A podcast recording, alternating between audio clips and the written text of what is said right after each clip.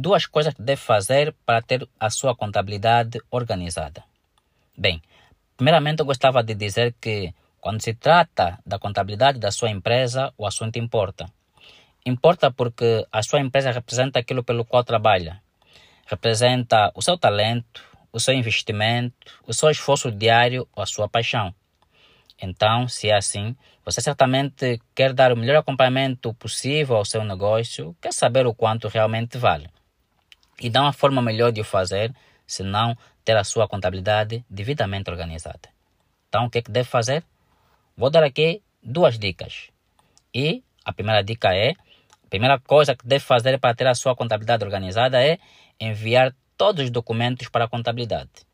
Sem isso, é impossível apurar o valor real da empresa e ter uma noção exata da sua saúde financeira.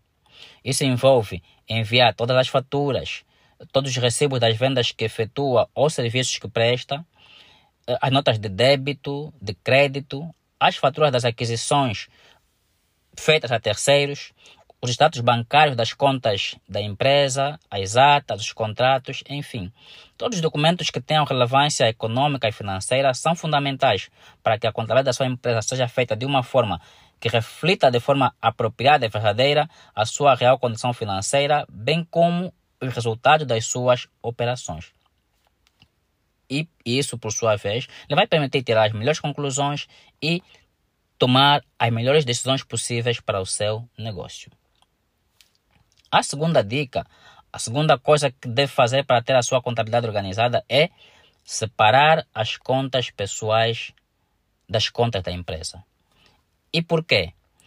Porque quando, digamos, não se separam as águas, isso dificulta as reconciliações. Pode também levá-lo a incorrer em riscos fiscais que podem prejudicar a si mesmo e a empresa. Dessa forma, também não tem como você ter uma informação real do lucro que a empresa tem. Então, para que consiga separar as contas pessoais das contas da empresa, evite aceitar pagamentos nas suas contas pessoais. Evite fazer pagamentos com seu dinheiro.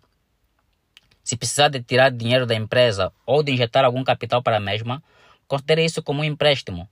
Anote, faça um contrato e defina uma data para reembolso. As retiradas ou injeções de dinheiro que o sócio, dono da empresa, precisa fazer podem ter vários enquadramentos. Podem ser considerados como empréstimos, podem ser suprimentos, uh, podem ser prestações suplementares, salários, prestações de serviço, dividendos, dividendos antecipados e assim por diante. Eu sei que isso parece ser e é linguagem técnica, que alguns eh, podem não perceber. Por isso eu aconselho sempre a falar com o contabilista, porque o contabilista é a pessoa ideal para ajudar-lhe a fazer o melhor enquadramento possível e que consequentemente lhe seja mais benéfico do ponto de vista fiscal. E por falar em contabilista, eu vou aqui aproveitar para dar uma dica extra, uma dica bônus. Uma terceira coisa que deve fazer para ter a sua contabilidade de sucesso, que é pagar oportunamente os honorários pelos serviços prestados pelo contabilista. Os contabilistas também têm custos pelos serviços que prestam, para garantir que o façam dentro dos prazos e com a qualidade e o rigor exigidos. É preciso pagar os salários da equipa, porque muitas vezes contabilistas não trabalham sozinhos, né? ainda que sejam enquadrados na categoria de profissionais liberais.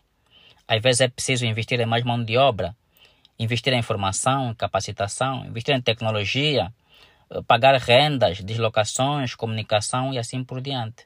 Então será impossível dar conta de tudo isso se ele ficar fazendo sempre esse trabalho de graça ou se não receber os pagamentos justos e dentro dos prazos previamente acordados.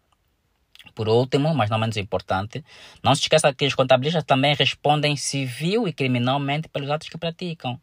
Então, uma maneira de salvaguardar que o trabalho deles seja feito, bem feito e nos melhores modos possíveis, é por você, empresário, gestor, ser honesto com ele na, obra de, na hora de partilhar, digo, as informações para a realização do seu trabalho. Então, se você é empresário, empreendedor, gestor e quer ter uma contabilidade de sucesso, ficam aqui essas dicas, né? Enviar todos os documentos para a contabilidade e separar as contas pessoais das contas da empresa. E se você gostou desse conteúdo, deixa aqui a sua impressão, comenta, partilha ou guarda para si mesmo para quando voltar a precisar. Obrigado por terem acompanhado este episódio. Espero no próximo e até já.